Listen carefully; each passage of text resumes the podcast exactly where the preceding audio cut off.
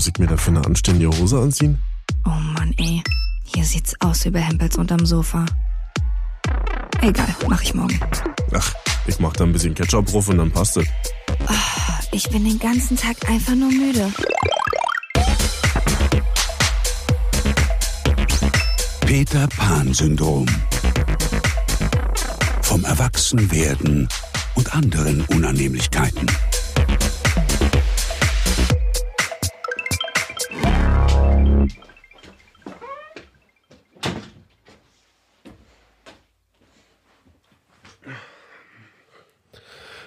Ey, Funke, Ja, Schwarzenberger. was siehst du denn so gestresst aus? Ich bin gerade fünf Stunden Zug gefahren von Hannover nach Berlin City mit meiner Teamkollegin Maxi. Und wir hatten Personen im Gleis und Zugüberfüllung. Aber nicht schlimm, Personen im Gleis. Nee, zum Glück nicht. Wurde rechtzeitig festgestellt. Nicht, als es schon so spät war. Ja, und so ein, eine schöne Fahrt im IC. Die kann ja dann doch schon mal ganz schön nervig sein, vor allem wenn du die ganze Zeit eine Maske tragen musst. Aber wir hatten Glück, denn sehr viele Leute wurden von ihren Plätzen aufgescheucht, weil oben die Anzeigen nicht gegangen sind von den Reservierungen. Und wir durften aber sitzen bleiben. Also Weil genau eure wir. Anzeige ging? Gen- Nee, nee, unsere ging auch nicht. Aber genau wir haben anscheinend aus Glück wirklich zwei Plätze an einem Vierertisch erwischt, die genau nicht reserviert waren. Ah, Aber dann denke ich mir, ein IC, der schafft es nicht, WLAN zu haben oder die Anzeige von der Reservierung richtig anzuzeigen. Aber was sie haben, eine Zapfhahn im Bordbistro, weißt du? Schöne frische Zapfhahn, Theke. Genau. Es gibt ja wohl nichts Deutscheres, als dass du schön im Bordbistro erstmal einen Zapfhahn hast. Und dann geht nicht mal die Anzeige vor den blöden Reservierungssitzen da. Welcome to Germany, ey. also ich fahr keinen Zug mehr, ohne einen Sitz zu reservieren. Das ist mir echt zu blöde. Ja, verstehe ich. Dann wiegst du dich da in falscher Sicherheit und auf einmal steigt da einer ein und sagt so, halt mal, Sie sitzen auf meinem Platz. Ja, Mhm. ist ja gut, meine Herren. Vor allen Dingen, die Leute sind dann auch immer direkt unfreundlich und unentspannt. Ja. Bei uns ging es aber heute, weil, wie gesagt, wenn keine Anzeige da ist, weiß man ja auch nicht, ob da jemand sitzt oder nicht. Aber jetzt bin ich hier. Es ist zu relativ später Stunde Endlich ist die Alte da hier, ey. Ich sitze hier schon die ganze Zeit. und wartest. Ja, wie so ein nasser Hund. Hm, lecker. Ich wollte dich was fragen. Ja, Marvin, Jill, frag mich doch mal was. hast du schon mal einen Job gemacht, von dem eigentlich keiner wissen sollte? Der dir unangenehm ist, der anderen geschadet hat? Oh Gott, der aller geschadet hat. Ich hatte schon diverse Nebenjobs, die auch alle überhaupt nicht cool waren, super schlecht bezahlt, immer so von einer Notlösung zur nächsten waren. Jemanden geschadet habe ich dabei nicht. Doch, bei einem habe ich mal jemanden geschadet. Ich war in so einer Hostessagentur angemeldet Oho. und habe so Ach so, nicht. Nee, das ist dachte nicht grad Escort. Das, was du meinst, ist Escort. Nee, Hostess sind so Mädels, die an der Gästeliste stehen und abhaken Ja. oder Bändchen verteilen. Und wie hast du der- da, hast du jemandem dann ein Bändchen ins Gesicht geschmissen? Nee, ich war in der VIP-Loge bei Hertha und habe dort gearbeitet als Kellnerin. Und da war ein Interview und ich muss sagen, ich bin super schlecht im Kellnern. Also Kellnern ist eine, Obwohl du aus einer Gastrofamilie kommst. Ja, ich komme aus einer Gastrofamilie, Ei, ei, ei, ei. aber ich kann es nicht und ich sperre mich auch dagegen. Aber dazu können wir vielleicht später nochmal kommen.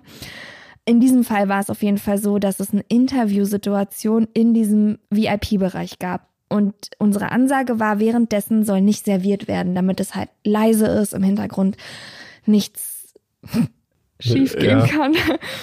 Und die Kameras liefen, die Interviewsituation war im vollen Gange und ich stand halt da mit meinem Tablett voller Bier und habe halt gewartet, bis es vorbei ist.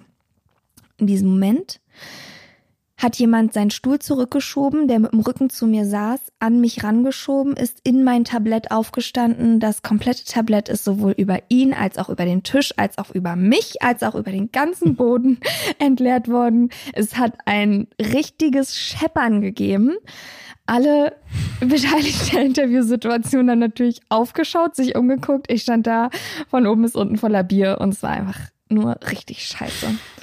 Ey, aber warte mal, wenn das richtig, ein richtig Interview war, scheiße. dann muss es doch irgendwo noch eine Übertragung oder eine Aufzeichnung davon geben.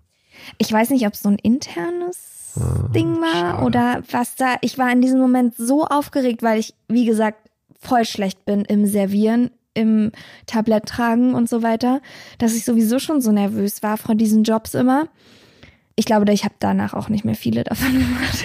Also falls jetzt derjenige mithört, der dieses Interview geführt hat oder interviewt wurde, sag Bescheid. Schick uns ein Video. Wir wir müssen es Bitte. gerne nochmal Wir wollen anschauen. sehen, wie Jill alles versaut. Ja, Schön. Das ist ja wie ein Aber Film. ey, also fast schon, fast schon wieder Wirklich, filmmäßig, wirklich. schauspielermäßig. ich stand mal wieder im Mittelpunkt. Das war eigentlich alles, was ich wollte. Klar. Ja. Ich habe mal für eine Firma gearbeitet, die hat am Telefon Verträge mit älteren Herrschaften abgeschlossen. Eieiei. So richtig mit vorgefertigten Text. Links neben dir sitzen 20 Leute, rechts daneben auch und du ballerst einfach den ganzen Tag nur durch. Eine Nummer nach der nächsten anrufen, den Text runterrattern, hoffen, dass irgendjemand sagt, okay, ja, hm. Und die Aufzeichnung startet jetzt. Sagen Sie bitte ja, wenn Sie diesen Vertrag abschließen möchten. So ein Scheiß. Äh, ja. Und woher hattet ihr die Nummern da? Musstet ihr die aus dem Telefonbuch Ehrlich, raussuchen? oder nee, was? nee. Also wir haben da an einem Computer gesessen. Sorry, ich wollte mich ein bisschen, ich habe Rückenschmerzen, muss mich mal ein bisschen Kannst besser hinsetzen. Ja. Sorry, dass ich jetzt deine wahnsinnig interessante Geschichte unterbrochen habe, aber hey. Das ist kein Bier. Nee, leider nicht. Nur Spezi. So, okay, gut. Nee, also wir haben da an einem Computer gesessen, da war so eine ganz hässliche Oberfläche, so eine komische Software. Und die lief einfach den ganzen Tag durch. Du hast Start gedrückt oder dich eingeloggt, hast Start gedrückt, wurde schon die erste Nummer gewählt. Du hast den Headset natürlich aufgehabt, den Text vor dir. Meistens war es natürlich so, dass die Leute dann einfach aufgelegt haben und dann wurde schon wieder die nächste Nummer gewählt. Also du hast überhaupt keine Emotionen aufkommen lassen können, weil Okay. einfach nur durchlief. Du bist Ja. also auch wie so ein Roboter gewesen. Ja. Und das war dann deine Aufgabe für fünf Stunden, die sehr gut bezahlt wurden. Ja, wirklich wurden die gut bezahlt. Das hört sich nach so einer Drückerkolonne an. Drückerkolonne? Na, wo die Leute gezwungen werden, so ein bisschen das zu machen und irgendwie an diese Firma gebunden werden und dann per Schneeballprinzip neue Leute reingeholt in Mhm. die Firma und so. Da gibt's doch so voll viele verrückte, also so zwielichtige Sachen. Ja, zwielichtig Was war das auch. Für eine Verträge, die ihr da abgeschlossen habt? Das waren Internetverträge, Telefonverträge, alles Mögliche. Also du Und hast dann. vornehmlich an alte Leute. ähm, Und wie lange? Eigentlich an alle, aber natürlich waren die älteren Herrschaften, Ja, weil die halt so blöd waren. Ja, weil sie es nicht besser wussten. Und wie lange warst du da? Drei Tage und dann wurde ich gefeuert. Weil du den Leuten immer gesagt hast, schließen Sie diesen Vertrag nicht ab. nee, weil ich Sie gegessen habe während meiner Arbeitszeit. Nicht mal, weil du nicht gemacht hast, was die, was die wollten, sondern weil du gegessen hast. Wow. Ja, das sollte man nicht machen. Also ich meine, die Ansage war, die Schicht geht fünf Stunden. In den fünf Stunden machst du halt keine Pause, sondern ziehst einfach durch.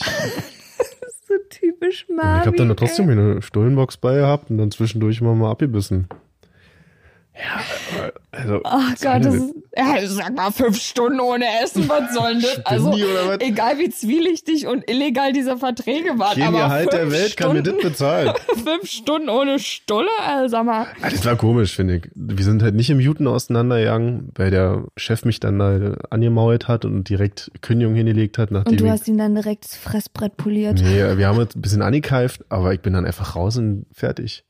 Und dann haben die mich aber ein Jahr später nochmal angerufen und Und wollten den Internetvertrag verkaufen. nee, die wollten einfach nur mich zurückholen. Da war dann eine ganz nette Frau am Telefon und hat mich dann ganz lieb gefragt, hey, du hast doch mal für uns gearbeitet und so, hättest nicht wieder Lust, bla. Und ich Oh gesagt, Gott. ihr seid scheiße, ihr Wichser, ihr könnt mich mal. Nö. Weißt du, was mir da aber trotzdem gerade noch einfällt? Doch wirklich jetzt ein Job ist mir eingefallen, von dem eigentlich niemand wissen sollte. Ich wollte ein Escort. Nein, Mann, hör doch mal auf mit deinem scheiß Escort. Nach meinem Abi gab es mal eine Phase, in der ich studieren wollte. Und zwar Kostümbild. Und dafür brauchte man ein Praktikum oder es wäre besser gewesen, wenn man vorher ein Praktikum gemacht hätte. Also habe ich mich auf ein Kostümpraktikum bei einer Produktionsfirma beworben und habe das auch bekommen. Das Praktikum ging einen Monat. Zwei Wochen davon haben wir damals für MySpace so eine Webserie gedreht. Das war damals Kennt ihr noch, noch MySpace? das war damals so mit die allererste Webserie überhaupt. Das gab's damals noch gar nicht so. Da war auch noch nicht viel mit YouTube oder Stars oder sowas. Ach so. Und es war 2008. Irgendwas zwischen 2007 und 2008, direkt nach meinem Abi. Und da durfte ich Kostüm machen und das auch die Kostüme aussuchen und so. Das Du bist die, jetzt ein Affe. Du bist ein Panda-Bär. Candy Girls hieß es damals. So, Warte mal, die, die, Webserie. die ist Candy Girls? Ja. Habe ich davon nicht schon mal irgendwas auf YouPorn gesehen? Ach Gott, I, du bist bei YouPorn immer noch? Premium-Member. YouPorn ist sowas von out, ey. Bist ja voll hängen geblieben. Kenn mich da nicht so aus. YouPorn ist so 2005, Da Alter. kennst du dich ja besser aus als ich. Ich glaube auch. Egal. Okay, weiter die Programm. ersten zwei Wochen war ich in diesem Kostümpraktikum. Es war total toll. Und die anderen zwei Wochen musste ich in der Produktionsfirma im Büro arbeiten. Und da habe ich die Kandidatin für Bauer sucht Frau telefonisch gecastet. Ich habe die angerufen, die sich gemeldet haben und sich beworben haben auf verschiedene Bauer und habe mit denen telefoniert, hatte auch, deswegen ist mir das jetzt erst eingefallen, so einen Vordruck, in dem verschiedene Fragen stehen. Was isst du gerne? Wo kommst du her? Was machst du so? Hast du Kinder? Warst du schon mal verheiratet? Was sind deine Hobbys? Wie stellst du dir eine Beziehung vor? Und so weiter und so fort. Und die mussten auch telefonisch abgearbeitet werden. Und dann musste ich das alles eintragen.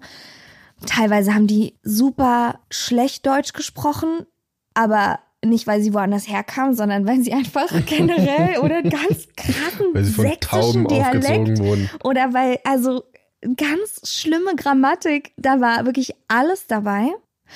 Teilweise Frauen, die, wo ich gedacht habe, hast du dich wirklich selber angemeldet? Weil die waren so emotionslos und so null bockmäßig, haben den Mund überhaupt nicht aufgekriegt. Den musstest du alles aus der Nase ziehen und alles mitschreiben, die Antworten, die sie gegeben haben. Und am Ende musstest du dann noch eine Einschätzung schreiben, wie du die fandest, ob du denkst, dass die ins Format passen, ja, wie diese rübergekommen sind. Sind sie dumm genug? ja, So verrückt genug? genau, ja. Oh, ja. Eigentlich so, musstest du halt wie so Schulnoten verteilen. Ja, und dann habe ich zwei Wochen lang für Bauer sucht Frau die Frauen gecastet. Und dann wurdest du rausgeschmissen, weil du am Platz gegessen hast. Nein, da war es ja zum Glück vorbei, dann das Praktikum. Das war echt schlimm. Und dann habe ich auch die Briefe aufgemacht. Du kennst doch die Briefe, die die Bauer, also kennst du Bauer sucht Frau, die inhaltlich so ein bisschen, die Bauer kriegen noch Briefe zugeschickt von den Frauen, Bewerbungsbriefe. Oh Gott, ich weiß gar nicht, ob ich jemals irgendwas unterschrieben habe, wo drin stand, dass ich das niemals irgendjemandem erzählen darf. Aber hey, ich erzähl's jetzt einfach. Dann haben wir die Briefe, die die Frauen an die Bauer geschickt haben, unterm Wasserdampf vom Wasserkocher in der Küche aufgedampft, also diese Klebestelle. Dann ihr haben wir die wusstet- geöffnet, die Briefe, dann wurden die alle Ach so, ausgepackt, damit man nicht merkt. gelesen, Das sind ja richtig Stasi-Methoden. ausgepackt, gelesen, kopiert und dann wurden die wieder zugeklebt, die Umschläge, und dann haben die die Bauern erst bekommen. Aber warum habt ihr das gemacht? Weil er dann aussortieren musstet oder weil ihr Wahrscheinlich. Ich keine Ahnung. Ich kann dir nicht mehr sagen, gut, guck mal, das ist jetzt 13 Jahre her fast.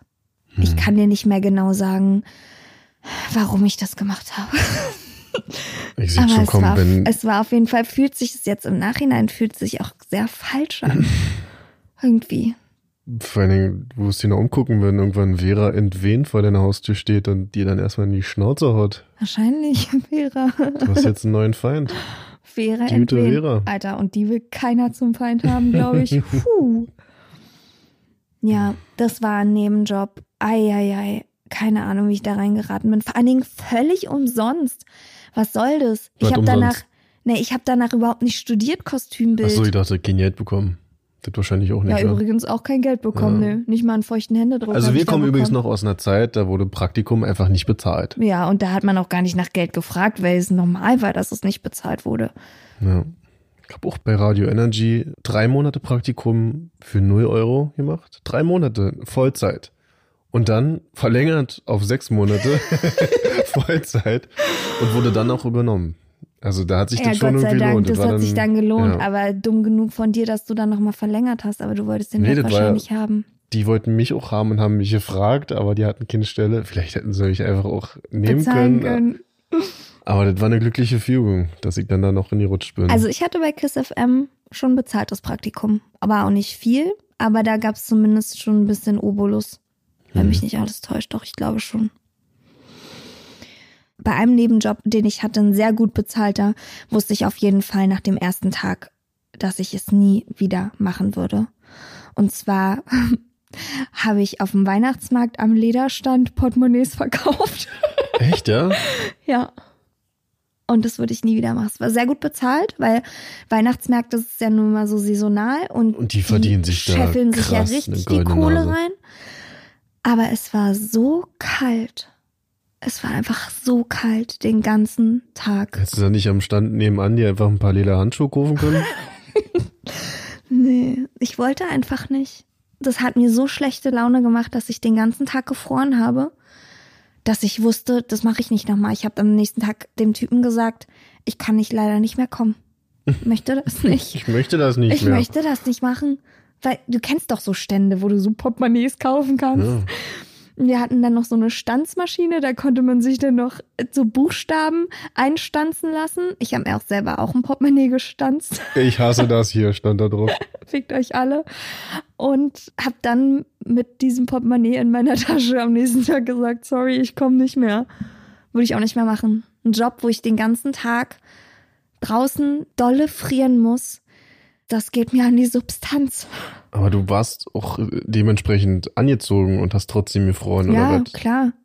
Ich hatte sogar zu der Zeit von meiner Oma, die hat mir noch selber so Nierenwärmer gestrickt und so ein Scheiß. Hat alles nicht geholfen. Wenn du einmal kalt bist, dann wirst du auch nicht mehr warm. Stehst ja auch nur die ganze Zeit. Ja, Das könnte ich auch nicht machen. Einen Job, wo ich die ganze Zeit stehen muss. Also ich merke jetzt, nicht mal weil ich alt bin, sondern das habe ich schon immer gehabt, ich habe Probleme, lange zu stehen. Lange stehen tut mir weh. wo denn genau? Im Rücken, in den Knien. Vielleicht bin ich auch einfach krumm gebaut oder irgendwas stimmt da nicht. Aber ich kann nicht einfach stehen und mich nicht bewegen. Also ich glaube, selbst ein Friseurjob würde mir wahrscheinlich auf Dauer nicht gut tun. Hm. Oder das Allerschlimmste wäre bei der Queen einer von den Boys zu sein mit den riesenlangen Hüten da. Und einfach nur zu stehen und sich dann von irgendjemandem da bepimmeln zu lassen, der das witzig findet, dass du da stehst.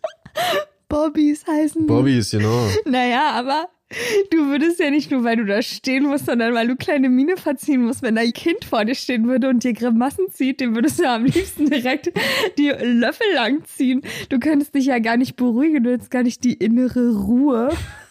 So zu tun, als würdest du nicht mitkriegen, dass sich da 50.000 Touristen am Tag verarschen. Ich glaube so ja, dass die Bobbys, dass die so ja befugt dazu sind, auch zuzuhauen. Und so, da Wirklich? Videos bei YouTube, ja, wo Leute fälschlicherweise natürlich annehmen, mit denen kann man machen, was man will. Haben die nicht so eine Harpune auch? Nicht so einen langen Stab, wo vorne noch so eine Spitze dran Das ist ein Bajonett. das ist keine Harpun. ja, wobei England ist ja auch eine Insel. Das ist ja dann auch nur sinnvoll, dass die da vorne eine Harpune dran haben, falls irgendwie Fische angreifen. so einen Job könnte ich aber nicht machen.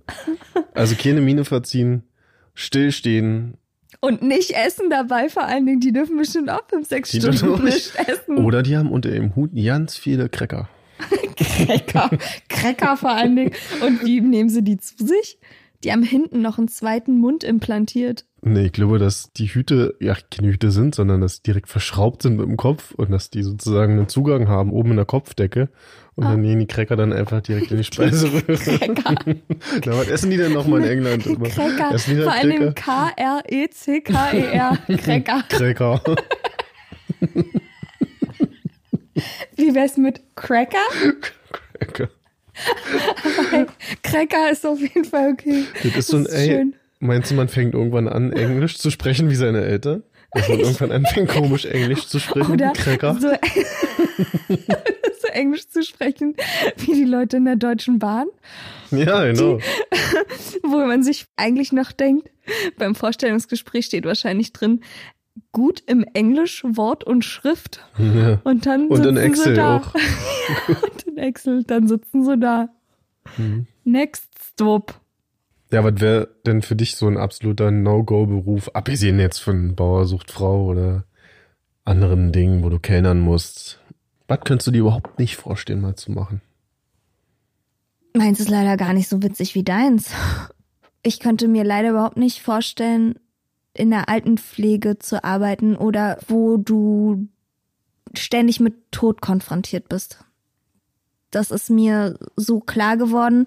Mein Opa, der ist jetzt in der Pflege und wenn ich den besuchen komme, dann habe ich so einen Respekt vor den Leuten, die das da machen, die den waschen und bespaßen, in Anführungsstrichen, sich mit dem unterhalten. Geduld auch. Ja, geduldig sind, immer wieder auch respektvoll sind. Mhm. Also, und das ist mein Opi und ich hab den über alles lieb, aber ich merke, dass es manche Sachen auch gibt, die ich gar nicht so richtig kann. Also, das fällt mir total schwer. Da ärgere ich mich auch über mich selber, versuche mich auch zu überwinden, aber das ist wie in meinem Körper, wie so eine Blockade. Dann wird mir auch schlecht und schwindig und so. Und Mhm. das ist, ja, ich würde mir wünschen eigentlich, dass ich es besser könnte, dass mich auch zum Beispiel mal sagen könnte, wenn meine Großeltern oder meine Eltern irgendwann mal pflegebedürftig sind, dass ich das selber machen kann, dass ich das alles die selber betun könnte oder so. Aber ich bezweifle das, dass ich das könnte. Das ist, weiß nicht, da muss man entweder für gemacht sein, keine Ahnung. Auf jeden Fall ziehe ich so krass den Hut vor Leuten, die da vor allen Dingen ja sehr oft oder meistens total schlecht bezahlt jeden Tag hingehen mit guter Laune und immer wieder, ja, teilweise halt auch dieses Elend da vor Augen haben. Und das ist was, was ich nicht könnte. Ja. Verstehe ich. Verstehe ich vollkommen. Wüsste ich auch nicht, ob ich das kann. Wobei ich mir vorstellen könnte, dass das auch so ein Fall ist von, da musst du einmal durch und dann hast du im Prinzip auch diese Hemmung verloren Hm, kann sein, und dass man legst sie sich dann, dann, ab und merkst dann auch irgendwie, ist das auch eigentlich alles normal und Mhm. auch ja nicht so wild. Hm, Aber verstehe ich trotzdem, kann ich mir so jetzt auch nicht vorstellen. Ich glaube, dass es auch ganz doll erfüllend ist, glaube ich auch. Weil du wirklich merkst, wie wichtig deine Arbeit auch ist und Auf dass jeden die, Fall. Die, die Verantwortung, die du da hast mit den Menschen und wie froh die Menschen dann teilweise auch sind, ob sie das mitteilen können oder nicht, aber du merkst ja dann trotzdem wahrscheinlich, dass du vielleicht der Einzige bist, der da zu Besuch kommt, der Ja. die da ist und Ja, da kannst du dann auch nicht einfach sagen, ich bin jetzt einfach weg. ja. Ja, auch so diese ganzen palliativ begleitenden Personen, die dann so die letzten Stunden und Tage dann mit Kranken und so verbringen. Ich finde das alles so krass und ja, hab da so krassen Respekt vor. Aber ich bin jemand, der emotional generell sehr schnell sehr involviert ist. Und ich glaube, ich könnte das einfach nicht an der Arbeitstür lassen und dann nach Hause Mhm. gehen, weil generell tun mir alte Leute per se schon leid. Also ich sehe die auf der Straße, da müssen die noch nicht mal humpeln oder die müssen noch nicht mal, ja, weil krank aussehen oder die können auch lachen. Aber alte Menschen tun mir leid. Und es macht mich irgendwie traurig, wenn alte Menschen alt sind. Ich kann gar nicht genau sagen, warum. Es ist einfach so, ich fühle dann so mit denen und dann frage ich mich, haben die ein erfülltes Leben gehabt oder haben die noch genug Spaß oder haben sie alles gemacht, was sie machen wollten? Und dann geht so eine emotionale Kette da wird bei mir losgelöst oder wenn ich ein altes Pärchen sehe, dann fühle ich schon quasi mit denen mit, wie das mal ist, wenn einer davon dann nicht mehr lebt oder so. Das ist, ich weiß nicht auch nicht, ich bin da so involviert, dass Mhm. ich glaube, dass es mich das emotional total fertig machen würde. Vielleicht wäre aber so jemand wie du auch genau die richtige Person für so eine Leute. Ja, Wenn du das mit dir vereinbaren könntest oder Hm, das hinkriegen Vielleicht, ja. Weil ich halt ja auch sehr einfühlsam bin Ja. und lebensbejahend und so. Mhm. Auch gerne mal ein Scherzchen mache. Vielleicht schon. Aber wie gesagt, ich glaube, da würde ich eher dran zugrunde gehen, glaube ich. Mir jetzt auch so mit Tierarzt zum Mhm. Beispiel. Da würde ich, also unabhängig von diesem ganzen medizinischen Kram, dass ich wahrscheinlich nicht auf die Kette kriegen würde, aber ein Tierarzt zu sein und dann hast du dann eine verletzte Katze oder so oder einen alten sterbenden Hund und dann musst du den einschläfern, um Gottes Willen. Ja. Ich hatte mal ein Video gesehen auf YouTube, da hat ein Typ sich selber dabei begleitet, wie er mit seinem besten Freund, seinem Hund, eben dann zum Arzt fährt, weil er jetzt ganz schwer krank ist und ganz viele Metastasen hat und so und er hat eigentlich nur noch Schmerzen. Da habe ich geheult, als ich das gesehen habe. Ganz toll. Das ist richtig schön gemacht. Also der Typ kann auch Video machen und Hm. Kamera und so. Und der begleitet das schön mit Musik und hat dann richtig schönen Film daraus gemacht. Und das, also, ich könnte nicht ein Arzt sein und sagen, ja, das kriegen wir jetzt hin, ich beruhige die dann. Da müssten die Leute mich beruhigen. Oh Gott, ja.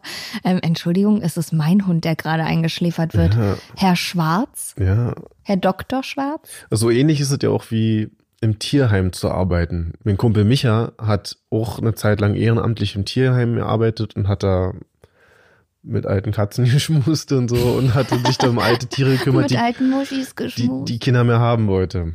So, und wenn du dann in so einem großen Tierheim bist und erstmal das Ausmaß dessen siehst, wie viele Tiere da eigentlich sind, hm. die keiner mehr haben möchte, schon die, die Tatsache tut mir schon so leid, dass da Tiere sind, die keiner haben möchte.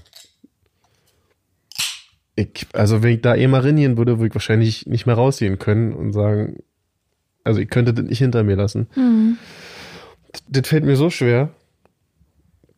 Ja, das kann ich auch nachvollziehen. Wobei das ein Beruf wäre, wo ich sagen würde, auch in der Tierauffangstation oder so, das könnte ich mir noch vorstellen, da meinen Beitrag für eine gute Sache zu leisten. Ich denke auch, dass es mir leid tun würde, aber das würde mich nicht so sehr mitnehmen, glaube ich, dass ich. Und, deswegen haben wir gesagt, ob du ja. vielleicht die Richtige bist für Altenpfleger, sag mal, sich Mhm. um Leute kümmern, die schon älter sind. Und ich wäre vielleicht auch die richtige Person, um Mhm. Ja. sich um so Tiere zu kümmern. Vielleicht. Weil ich glaube, mich würde das auch, Ja. ja, mich würde das bestimmt auch richtig doll erfüllen, das zu machen. Hm. Was so komisch ist, ja. Also, ich mache so gerne Musik und alles, das ist eigentlich mein Leben, aber ich könnte mir vorstellen, wenn ich Tieren helfen kann, Hm. das heißt, ich, ich fühle mich da richtig so, so heldenhaft, dann könnte ich mir vorstellen. Vielleicht mache ich das doch irgendwann. Ja, wieso nicht? Man kann ja auch erstmal so klein anfangen und einfach mal Gassi gehen oder so. Hm. Einmal die Woche. Also wie gesagt, ich war bisher noch nie im Tierheim und wenn ich mir vorstelle, einmal diese Pforten zu durchqueren, ich glaube, das, ich weiß nicht, was dann mit mir passiert. Ob ich sage, oh Gott, ich muss euch alle retten. Ich habe schon mal ein Häschen aus dem Tierheim geholt. Ich hatte immer zwei, Gypsy und Rocket. Und als wir Gypsy dann einschläfern lassen mussten, war Rocket ganz alleine und traurig. Und dem haben wir dann noch mal eine Hasendame aus dem Tierheim geholt. Ja, Ja. Der hat sich gefreut. Sie war natürlich niemals so gut wie Gypsy, aber sie haben sich sehr gut verstanden. Da waren wir auch im Tierheim. Hm. Und meine Freundin Tati, die hat sich jetzt aus Korfu ein Hundebaby geholt, auch aus so einer Tierauffangstation. Ach so. Ah, Griechenland. Griechenland, ja, Ja. ja. Also das wäre auch was, wo ich mich gerne bestimmt engagieren würde. Ja. Also ich behalte das jetzt auch nochmal im Hinterkopf, jetzt wo ich es ausgesprochen habe, ob ich das nicht einfach mal, vielleicht kann man da irgendwas machen, irgendwie mithelfen. Ich muss auch sagen, mir liegen Tiere mehr am Herzen als Menschen. ja, das hast du schon mal gesagt. Ja? Ja, auch in der. Weltschmerzfolge. Ach so. Aber das, ähm, Ich weiß ja nicht, ob ich mich da schlecht fühlen muss, aber ich fühle Nö. eher mit, mit, ja, Tiere, jeder Wesen. hat halt so, so seine Vorlieben, ne? Ja, wenn man jetzt nochmal so bei Jobs ist, wo man seinen sozialen Beitrag leisten könnte, was unsere Jobs ja momentan nicht so wirklich sind. Also was diesen sozialen Faktor und den emotionalen, weltverändernden Faktor angeht, sind wir ja mit Musik machen und Instagram-Posts machen und Schauspielerei und Schauspielerei jetzt, jetzt ja, nicht so weit vorne mit dabei. Dann würde mir, glaube ich, noch so Paartherapie oder Beziehungsberatung würde mir, glaube ich, noch liegen. Es hat zwar jetzt auch nichts damit zu tun, Kranken und Sterbenden zu helfen, aber ich denke, so Paare durch Beziehungskrisen zu begleiten oder vielleicht in Familienangelegenheiten zu vermitteln, das könnte ich mir schon vorstellen, dass ich das auch könnte. Und es würde ja der Gesellschaft auch helfen. Mich interessiert dieses ganze Psychologie-Thema auch sowieso so krass und ich weiß nicht, ob man dafür aber auch ein gewisses Maß an Sensationsgeilheit, sag ich jetzt mal, mitbringt, dass man sich Ja. so krass sehr für die Probleme anderer interessiert und sich Ja. da auch so rinfühlt, dass man Ja. das alles auseinanderpflückt. Also ich meine es ja nicht mal negativ. Ihr könnt mir vorstellen, dass ich auch sowas machen wollen würde. Ich gucke mir auch so Menschen an oder höre mir Geschichten an und versuche dann zu verstehen, ah, woher kommt das? Warum Ja. ist derjenige so? Und warum bin ich gerade so? Und wie kann ich dem helfen? Oder Genau. was könnte der vielleicht besser machen? Man, man Hm. fällt dann sofort in so eine, naja, Psychologenrolle. Und damals bei KISS war es auch so, ich hatte in meinem Studio so einen schwarzen Sessel, vielleicht erinnerst du dich noch. Ja. Da hatte ich dann regelmäßig Besuch von allen möglichen Kollegen und da wurde dann erstmal gesprochen. Dein Psychologensessel, dem ja. Da Psychologensessel. saß ich auch einige Male drauf. Also, äh, die Kollegen werden sich noch erinnern. Das war eine schöne Zeit, das macht mir auch Spaß. Das, ja auch, das hält ja auch irgendwie zusammen. ja. Aber ich kenne eben auch ein paar Psychologen und die haben auch einen kleinen Schuss weg. Also jetzt mal sorry für alle, die Ärzte sind, aber ich kenne nur Ärzte, die irgendwie einen Knall haben. Gefühlt die, die die krassesten, intelligentesten, speziellsten Berufe machen, sind die, die am härtesten feiern, irgendwelche komischen Vorlieben haben. Da ist wirklich, also nee, Ärzte habe ich wirklich nur Verrückte kennengelernt. Sag ich dir so, wie es ist. Vielleicht ist es aber auch der Ausgleich, den du hast, dass du dann in deinem Privatleben völlig frei drehst. Also ich will es jetzt natürlich nicht auf alle Ärzte Wir dieser Welt pauschalisieren hier natürlich nicht. anwel Wir sind eine. Anti-Pauschalisierungssendung. Ja, wir haben natürlich nie unser Schubladendenken. Bei uns gibt's gar keine Stereotypen. Stereo. Zum Beispiel meine Freundin Steffi ist Zahnärztin. Nicht, dass ich jetzt meine, dass Steffi total durchgeknallt ist in ihrem Privatleben. Grüße gehen raus. Aber die ist Zahnärztin. Und was die macht, die ist so leidenschaftlich bei dem Ganzen dabei, ja. Alleine irgendwie mir die Mundfäule von anderen anzugucken, hätte ich jetzt auch nicht so geil drauf, muss ich ganz ehrlich sagen. Wenn's da irgendwie, ich mein, ich bin jemand, der putzt sich dann vorher nochmal die Zähne und das ist alles schön und gut. Aber wenn Denn du wir da wissen, Zähneputzen ist, gesund, und, macht Spaß. Und während ihres Studiums hat sie dann auch Leichen seziert und sowas. Und das erzählt sie mir halt so fröhlich und hält mir ihr Handy unter die Nase und zeigt, sagt so, guck mal, das haben wir gestern seziert und ich guck natürlich schon hin, weil ich denke, sie will mir irgendwas Cooles zeigen und dann zeigt sie mir einfach Präparate und und Leichen. ich habe sie, ich habe richtig geschrien. Ich habe gefragt, ob sie nicht mehr alle Latten am Zaun hat, dass sie mich mal vorwarnen muss und mal fragen muss, ob ich sowas überhaupt sehen will. Das hat mich richtig nachhaltig traumatisiert. Aber wenn du halt mit richtig Eifer dabei bist und dich total dafür interessierst und du diese Zusammenhänge ja total faszinierend findest, dann klar liegt dann da ein toter Mensch, aber alles, was du lernen willst und dass du Leuten helfen willst, geht halt darüber hinaus. Mhm. Und das finde ich halt total cool, wenn Leute so leidenschaftlich dabei sind. Ich habe zum Beispiel eine Freundin, die ist Chirurgin und die will sich jetzt auf Hände spezialisieren, weil sie sagt, das findet sie total toll, dass es da alles so feingliedrig und dass man Milli Millimeter genau alles schneiden muss, um nichts kaputt zu machen und so. Oh, ey, da kriege ich, wenn ich es erzähle, kriege ich schon Ja, Schweißausbrüche. ey. Okay. Junge, Junge. Kann man auch nicht essen übrigens. da kriege ich schon Schweißausbrüche, wenn ich das erzähle. Ich finde es total cool, ja, verstehe mich nicht falsch. Aber, oh Gott, nee, also das wäre mir alles irgendwie nicht so viel Verantwortung. Nee, also da Also würde ich glaube- lieber noch mal eine Baueranwärterin. Alles. Medizinische würde für uns wahrscheinlich eh flach fallen. Ja, also wirklich. Außerhalb Aber auch vom IQ dann. natürlich schon Ja, alleine. sowieso. Also so viel Wartesemester kann man gar nicht sammeln, dass ich noch mal Medizin studieren könnte. Warte mal, seit 2007, es wären schon einige Wartesemester, aber nee. Wir könnten nur auf einer Privatuni Medizin studieren. Dachdecker könnte ich und nicht sein.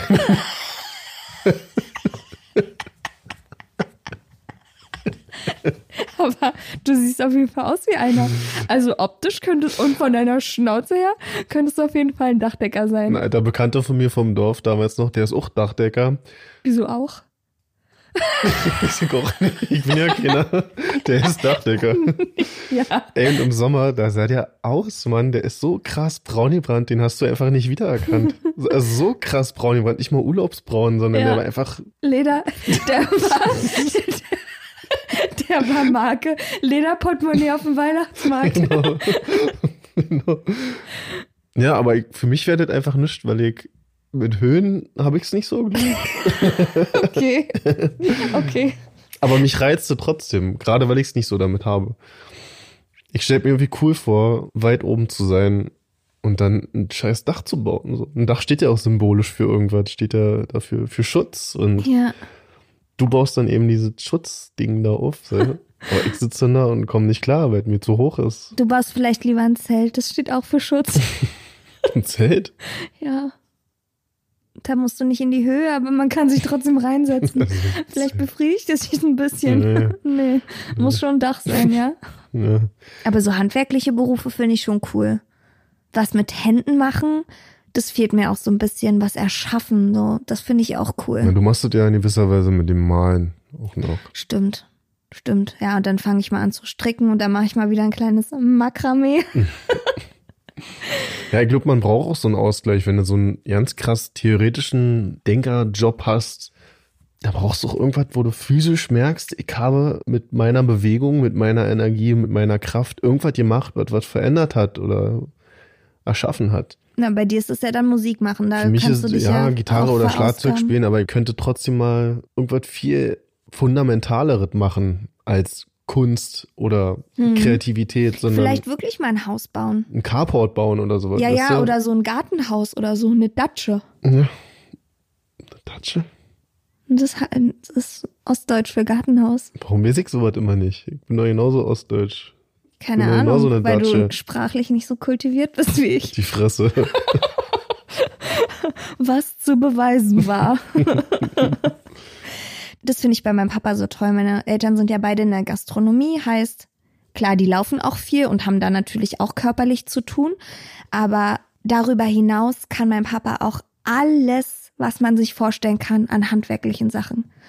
Der kann tapezieren, der kann Fußböden verlegen, der kann Dielen abschleifen, der kann Elektro, der kann Küchen auf- und abbauen, der kann einfach alles. Mein Papa kann einfach alles und deswegen ist er nicht auch der beste Papa auf der ganzen Welt.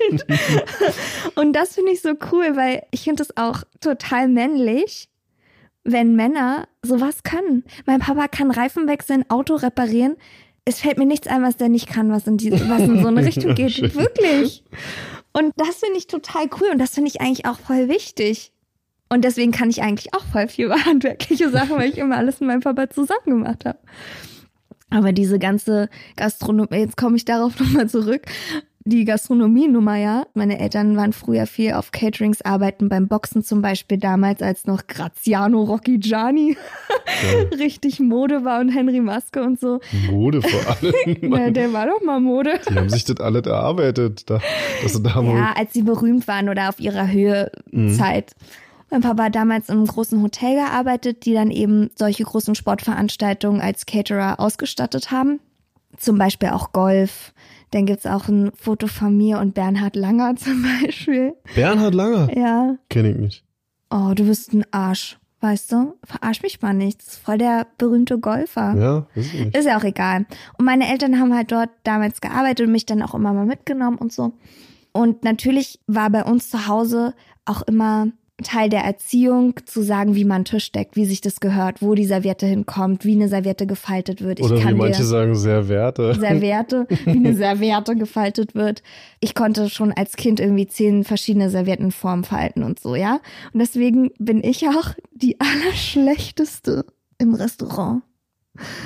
Mich will man einfach nicht als Gast haben. Ach so, meinst du? Weil heutzutage gibt es eigentlich so gut wie niemanden mehr, der wirklich Kellner gelernt hat. Und ich finde, Kellner ist eigentlich ein Beruf, den muss man leben, weil du musst halt Bock drauf haben, den ganzen Tag irgendwelchen Leuten das Fressen an Platz zu bringen, dich vielleicht noch vollpumpen zu lassen, weil irgendwo ein Stück Salz zu viel Stücke drin Holz ist. drin war. Sagen sie, da, da liegt ein Glas. Ast in meiner Suppe. Oder ja, also dann sind die Leute unfreundlich und du musst aber irgendwie auf hohem Niveau teilweise das Essen halt präsentieren. Es muss alles ordentlich ablaufen und musst eigentlich den Butler spielen so und interagieren mit den Leuten, dass die halt einen perfekten, schönen Abend haben. Aber wo kriegst du sowas heutzutage noch? Also in Berlin auf jeden Fall nicht, es sei denn, du gibst halt richtig viel Geld für Ja, ein ja. Essen aus. Aber in einem normalen Restaurant hast halt irgendwelche Studenten, die dir die Suppe halt vor den Latz knallen, ob die jetzt von rechts oder links serviert wird, ist denen noch egal, ob man das Bierglas mit dem Emblem nach vorne dreht oder nicht, ist denen auch egal. Und ich bin halt so, ich gucke halt auf so ganz viele Kleinigkeiten, weil ich sie ja kenne. Und dann bin ich genervt, dann gibt's auch kein Trinkgeld. Ganz klare Sache. bin ich rigoros. Aber ich kenne das auch noch, dass man ein Getränk oder ein Essen nicht über den Tisch rüberreicht, sondern immer rechts hinter dem Gast steht und dann hinstellt, oder? War doch rechts hinter dem Gast. Und auf so Kleinigkeiten achte ich auch. Da bin ich auch so, das ist typisch deutsch, weiß ich nicht, ist es spießig. Weiß ich Wo liegt nicht. die Gabel, wo liegt das Messer, wie ist das angeordnet? So Sachen habe ich auch gelernt und die sind auch drinne, die krieg ich nicht raus. Also mir fällt das auf, wenn jemand Messer links hinlegt. Dann denke Mhm. ich mir so, was ist das für ein Tölpeladen hier? Ja, und ich finde, da muss man Bock drauf haben. Und ich habe da zum Beispiel keinen Bock drauf. Ey, meine Mama, die kann zwölf Teller und drei Schüsseln und 20 Gläser mit einer Hand abräumen. Ich weiß gar nicht, wie die das macht. Die muss einmal gehen, da ist der komplette Tisch alle, weil die so eine krasse Technik hat und so einen trainierten Arm und so. Sowas siehst du doch heutzutage nicht mehr. Die Studentin stellt da irgendwie ein Bierglas in die Mitte vom Tablett und hält das Tablett mit zwei Händen fest. Übrigens, so mache ich's auch. Aber, aber ja, das ist halt irgendwie auch nicht Sinn und Zweck der Sache, sondern du willst zack, zack jemanden haben, der gut gelaunt ist, der blickig ist, der sieht, ob das Glas schon fast leer ist, der schon das halbe Bier neu angezapft hat, schaut, dass alles schön kalt ist, wenn es an die Getränke geht und so. Darauf hast du doch Bock. So muss doch eigentlich eine Bewirtung sein, dass du da rausgehst und denkst, krass, ich musste mich um nichts kümmern. Ich hatte einfach einen geilen Abend mit einem netten Kellner. Und das kriegt man heutzutage so gut wie gar Okay. nicht. ja. Alles Ja, klar. okay. Also du jetzt wieder mit dem Escort hier, Den geilen Abend mit einem netten Kellner. Oder Vielleicht andersrum. Einen netten Abend mit einem geilen Kellner. Kann auch sein. Naja, du verstehst. Ja, das stimmt. Das ist halt auch ein Job, den ich nicht machen könnte, weil ich gar keinen Bock darauf hätte, so Leute, die eine Fresse ziehen den ganzen Tag zu entertainen und auch noch gute Miene zu bösem Spiel zu machen. Da muss man auch Lust drauf haben. Ich persönlich habe die Erfahrung gemacht, dass es schwer ist, mit Menschen zu arbeiten, die irgendwo sind, wo sie eigentlich nur irgendwas schnell erledigen wollen oder ihre Grundbedürfnisse befriedigen wollen. Und damit meine ich jetzt in meinem Fall zum Beispiel Einzelhandel, also Lebensmittelgeschäfte. Ich habe eine Zeit lang bei Rewe gearbeitet, im Getränkemarkt und da ist keiner daran interessiert, irgendwie ein nettes Verhältnis zu irgendwem aufzubauen, sondern die Leute wollen eben hin, ihren Scheiß haben, am besten auch mit Rabatt oder das, was in dem Prospekt drin steht, auch vergünstigt kriegen. Und wenn es nicht schnell noch an der Kasse vorangeht, dann ist da aber die Hölle los. Ja. Und wenn du dann noch im Getränkemarkt arbeitest als junger Stüppi, dann musst du eben die Kisten verräumen, musst du die Regale spiegeln und gleichzeitig noch Kasse machen und dann Da hast du dir die Berliner Luft hab- schon mal kurz unter den Tresen Nee, gestellt. aber da habe ich gemerkt, das ist den Leuten scheiße, ja. Die haben einfach kein Interesse daran, dass du als Mitarbeiter vielleicht auch ein Mensch bist oder dass du jetzt gerade auch Stress hast oder so. Ich habe eh eine Situation, in der ich Kasse gemacht habe an einem Sommertag und die Kasse war lang in dem Getränkemarkt. Und man muss dazu sagen, die Leute hätten auch genauso gut nach nebenan einfach durch den Durchgang gehen können und an die normalen Kassen gehen können. Wenn den zu lang ist. Nee, haben aber alle da gestanden. Ist halt so. Die wollten eben alle zu dir. Ja, wie auch immer. Auf jeden Fall lief es meistens so ab, Kunde abkassiert, wollen sie einen Bon haben? Nee, war ja nur eine Flasche Felddienst V Plus, weiß ich nicht. Ja, und der nächste, wollen sie einen Bon haben? Nee. So, Geht muss, da halt weg, der Bon. ja, und irgendwann kam dann jemand, da habe ich gefragt und den Bon schon weggeschmissen beim Fragen und Ja. er sagte, ja, ich möchte den Kassenbon bitte haben. Oh oh. Und die Schlange ging halt schon um die Ecke rum. So. Mhm. kannst dir vorstellen, wie mein Papierkorb aussah mit den ganzen Kassenbons da drin und es sind nur Kassenbons. Also, da habe ich mich hingehockt und angefangen, diesen zerknüllten Kassenbon zu suchen. Drumherum lagen auch schon welche, es musste alles schnell gehen, so. Und dann habe ich, keine Ahnung, wie lang es am Ende wirklich war, aber vielleicht drei Minuten lang gesucht und in so einer Szenerie drei Minuten lang die Kasse nicht zu bedienen. Purer Stress. Da gab's auch welche, die haben bestimmt Mitleid gehabt mit mir, aber da gab's auch genug, die gesagt haben, was ist denn das jetzt hier für eine Scheiße? Ja. Und sich nicht gedacht haben, du Kackkunde da vorne, lass doch den Bengel mal jetzt in Ruhe mit dem scheiß Kassenbon, sondern sich gedacht haben, was macht der denn? Der soll mal schneller suchen. Ja. So, und dann habe ich den Kassenbon gewesen. irgendwann gefunden, ihm gezeigt, dann hat er sich den angeguckt und sagt Danke und hat ihn mir zurückgegeben. Die blöde Fotze. Oh. Schneide ich jetzt aber nicht raus. Nee. Ich meine wirklich so, du blöde Fotze, wenn du das hörst, Alter, und wenn ich dich irgendwann mal sehe, dann kriegst du auf die Schnauze dafür. Oh. Ja. Hat er dich richtig auflaufen lassen? Ja, einfach Mit so aus. Prinzip. Ich kann es in gewisser Weise verstehen. Ich hätte den Zettel nicht wegschmeißen müssen. Ja, so weit kann ich ja auch das reflektieren. Ja. Aber du blöde Mistsau, Alter. Ja. Und ich habe in der Zeit auch zwei Abmahnungen gekriegt von dem Chef da. Das war auch übrigens der schlimmste Chef, den man überhaupt haben kann. Ein kleiner, verbitterter, böser Mann. Der hat drei Schachteln am Tag geraucht. Drei Mm, fucking Schachteln. lecker. Und in seinem kleinen Büro hinten wurde geraucht bis zum Get-No, aber niemand anders durfte irgendwo rauchen. Mm, So, ja. natürlich. Ich habe in dieser Zeit so viel gelernt, das war auch direkt nach der Schule, kurz nachdem ich da bei der Telefonfirma rausgeflogen bin. Und da habe ich so viel gelernt über das Verhältnis zum Chef, über Arbeit, sag ich jetzt mal. Man mag darüber lachen, weil es jetzt nur ein Getränkemarkt war, aber das war schon eine Knüppelei gewesen. Ja, glaube ich. und dass man auch so viel Ignoranz und teilweise auch Hass empfängt von Kunden. Also Mhm. Da habe ich mich selber dann ins kalte Wasser geworfen, aber auch viel mitgenommen. Bin auch froh darüber, dass ich das durchgemacht habe. Bist du dann jetzt ein besserer Kunde in einem Supermarkt? Nicht so wie ich ein schlechter Gast bin in einem Restaurant? Ja, eine- also ich würde mich schon als angenehmeren Kunden bezeichnen, weil ich auch weiß, wie es andersrum ist. Und wenn du dann aber auch einen Mitarbeiter hast, der pampig ist oder kacke ist, würde ich auch sagen, so würde ich es wahrscheinlich nicht machen. Nur weil du einen Kacktag hast. Mhm. Oder wie der eine hier bei mir vorne, da ist auch so ein Netto. Das ist so ein verrückter, ganz hyperaktiver Kassierer.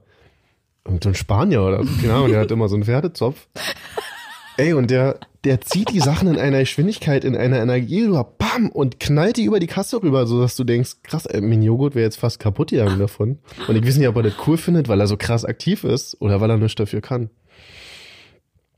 Ja, auf jeden Fall merke ich, also so direkt, Ich, war- ich bin immer noch bei Pferdeschwanz.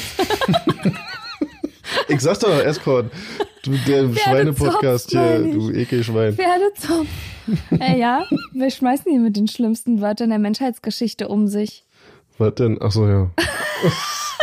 Was denn? Was habe ich denn für ein schlimmes Schimpfwort benutzt schon Wie war denn, wie war dieser Spruch Da werden nochmal? jetzt wieder die Feministen aufschreien und uns erstmal irgendwelche Hassnachrichten schreiben. Wie war, da gab's doch mal diesen Spruch in der Annonce, suche Mann mit Pferdeschwanz, Frisur egal. Witz, worüber du lachen kannst. Naja, Das hätte ich Ja. dir aber nicht zugetraut. der ist auch so Der alt. Ist so alt. der ist so, aber der ist mir jetzt gerade eingefallen nach 10, 15 Jahren oder so. Und da ich schon lange nicht mehr drüber gelacht. Hat sich aufgestaut über die Zeit.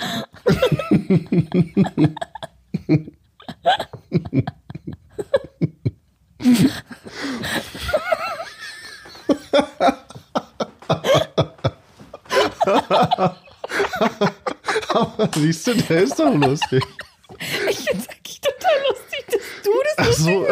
Du, der der Letzte bist, der über so eine banalen Scheißsache lacht, dem es zu doof ist. Vor allen Dingen auch ein Witz, den man schon hundertmal gehört hat. Ja, an das wäre auch so ein Witz, den irgendein 40-, 50-Jähriger bei Facebook postet und ja, ein dann Schweineoper. Schweineoper. Schweineoper-Witz. Ich bin mal mit einer Mitfahrgelegenheit nach oh, Düsseldorf gefahren und saß dann in einem Auto von einem 20-Jährigen, ich sag mal so einen geleckten Typen. Was denn? Was ist denn daran lustig? Nichts erzählen. In so einem BMW M irgendwas, also so eine krass ausgebaute Performance-Karre. Aber 20 Jahre alt, gute Klamotten, gestriegelte Haare. Und wir haben uns dann eine Weile unterhalten, weil die Fahrt ja natürlich auch eine Weile gedauert hat. Und der hatte gerade angefangen in der Kanzlei zu arbeiten, weil er Jura fertig studiert hatte oder vielleicht noch dabei war, ich weiß es nicht mehr genau. Ich habe ihn dann so ein bisschen ausgefragt, wie er sich damit fühlt und ist das cool für ihn und ist das, das, was er machen will und Geld ist halt nicht alles, Auto auch nicht. Und der war überraschend auch reflektiert. Also der hat gesagt, dass das schon geil ist, dass das auch Spaß macht und dass er das auch will, aber dass man echt nicht vergessen darf, dass das kein Job ist, der Freitag 17 Uhr aufhört, Hm. sondern wenn du halt einen Fall hast, dann hast du einen Fall und dann arbeitest du halt einfach durch, durch, durch. Und runtergerechnet ist das ja nicht mal so viel Geld, wie man denken könnte, weil du einfach nur von den Stunden dann bei der ganzen Arbeitszeit auch auf ein Durchschnittsgehalt kommen würdest. So, und er meint auch, wenn du Anwalt bist und in einer großen Kanzlei arbeitest, dann kannst du natürlich auch nicht da mit deinem Fila-Pulli ankommen oder mit irgendwelchen Sketchers bocken, sondern da musst du dich halt gut herrichten. Ja. Da muss das Auto auch stimmen. Du Das musst dazu. passen. Und das ja. ist ein ganz anderer Lebensstil. Und wenn man jetzt sagen würde, ja toll, aber dann bewegt er sich ja in Schickimicki-Kreisen, ja, gehört aber auch dann dazu. Und das musst du dir dann noch leisten. Also stehst du am Ende mit deiner Zeit und mit deinem Geld trotzdem so da, dass es dich schon verbraucht. Hm. Und darauf hätte ich auch keinen Bock. Ich stelle mir auch super spannend vor, juristisch tätig zu sein und über Schicksale zu entscheiden oder Leuten dabei zu helfen. Aber ich stelle mir eben auch genauso schwer vor. Nicht nur für mein Privatleben, sondern auch da Sachen mit sich vereinbaren zu müssen, sei nur, dass du jemanden vertreten musst, einen Mandanten, der offensichtlich Was Falsches getan hat. und genau. Aber deine Aufgabe ist es ja, auch weil es sein Judith Recht ist, ihn so gut wie möglich zu beschützen Ja. und für seine Beste Rechte für einzustehen. Ja. Ja, das stelle ich mir auch schwierig vor. Wobei ich es auch spannend finden würde, mich in so einen Fall einzuarbeiten und so. Aber diese Verantwortung dann zu tragen, darüber zu entscheiden, was richtig und was falsch ist und auch seine eigenen Emotionen da so weit rauszulassen, da sind wir wieder bei Emotionen. Ich glaube, das wäre dann halt auch schon wieder nichts für mich, dass du da so objektiv sein musst, dass du deine privaten Gefühle damit nicht vermischen darfst, um noch klar zu sehen und dann eben daraufhin die richtige Entscheidung zu treffen. Also das wäre auch schwierig für mich, glaube ich. Ich glaube, ich würde mir noch vorstellen können, Hebamme zu sein, weil das finde ich auch irgendwie geil, Leben auf die Welt zu bringen. Mm, Ist bestimmt krass und interessant, aber da will ich umkippen jedes Mal. Ja, also ich war ja schon bei einer Geburt dabei, habe ich auch, glaube ich, schon mal erzählt. Und für mich war es überhaupt nicht schlimm. Von daher könnte ich mir vorstellen, dass ich das auch könnte, auch dauerhaft. Klar gibt es da natürlich auch schlimme Schicksale und das muss man dann auch können natürlich. Da kann ja auch was schiefgehen. Oder du hast halt die Schicksale der Mutter, die dann irgendwie die Backstory, die dann nicht so rosig und romantisch ist, wie man sich das vorstellen würde. Aber Leben auf die Welt zu bringen, das, doch, das würde mich schon interessieren. Und ich weiß ja nicht, ob den Leuten so klar ist, wie wichtig auch so ein Job einer Hebamme ist. Also eine Frau, die dich dabei begleitet, mit einem Neugeborenen klarzukommen, Mhm. die im Prinzip alle Antworten auf die Fragen hat, die du sonst nicht beantworten kannst. Sei es nur, dass du dich schlecht fühlst oder das Kind Ja. zu viel schreit oder du weißt nicht, was du machen sollst. So. Oder dass es nicht trinkt oder ja, Für mich ist es so ein bisschen wie so eine Urmutter-Expertin, Ja. die da in so einem Stamm existiert und die so eine Fragen dann immer beantworten Ja. kann. Und die wacht dann immer über die Neugeborenen und Ja. die Mütter. Ja, auf jeden Fall. Das ist halt auch so ein Beruf, wo man so denkt, ja, den gibt's halt. Aber was da so alles dranhängt, finde ich schon auch krass. Vor allen Dingen, was es ja auch für eine Verantwortung ist, die ersten Tage und Wochen dazu begleiten und der Mutter halt auch die richtigen Tipps zu geben oder auch eine emotionale Stütze zu sein für manche, die vielleicht gar keine andere emotionale Stütze auch haben, zum Beispiel. Schon krass, was für ein einschneidendes Erlebnis ja auch im Leben der Mutter ist, da, da zu sein für eigentlich eine fremde Frau, die man ein paar Wochen kennt, weil sie halt in der letzten Schwangerschaftsphase begleitet wird, aber die du dann ja auch eigentlich nie wieder siehst. Du hast halt alle drei Tage kriegst du ein neues Kind vorgesetzt. Na, ich Schon kann mir vorstellen, crazy. dass das auch so was ist, was sich einfach nicht abnutzt. Also jede Geburt auch. ist immer aufs Neue, auch noch nach zehn Jahren, einfach ein Glaub ich auch. Spektakel. Glaube ich auch. Wirklich. Wirklich. Also wirklich. Ja, du siehst bei so vielen Leuten, die eigentlich einen coolen Job haben, in einer coolen Branche, die aber schon zu lange dabei sind und nichts Neues mehr gesehen haben, dass die versauern, so, und dass die auch selber nicht mehr rausfinden, Mhm. weil sie natürlich irgendwann den Zeitpunkt verpasst haben, abzuspringen oder was Neues zu probieren und dann irgendwann denken, naja, was soll ich jetzt noch machen? Ich kenne nichts anderes mehr. Ja, Und dann werden die auch irgendwann verbittert und ein bisschen komisch. ja. Also ich glaube, so ein gesunder Tapetenwechsel ab Jahr X ist ganz gut. Ja, und sei es halt nur ein Nebenjob, den du machst. Genau. Bisschen Abwechslung reinbringen, was Neues kennenlernen. So wie ich damals auch gesagt habe, ey, ich mache jetzt Komparse hier und ich spiele jetzt einen Film mit und dann war ich eben Bademeister oder Hä? Kannst du das mal bitte nochmal ausführen? Wo warst du bitte schon Bademeister? in Den so Film will ich mir auch mal angucken. Ja, wie hieß denn der? Muss ich nochmal nachgucken. Das war so ein Liebesfilm, so ein deutscher.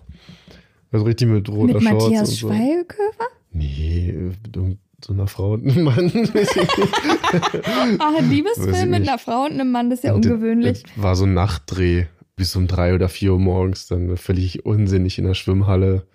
Komparsen, also es gibt ja auch Profi-Komparsen. Ich habe da auch Leute kennengelernt, die leben, glaube ich, davon. Die machen nur Mhm. Komparsenjobs. Mhm.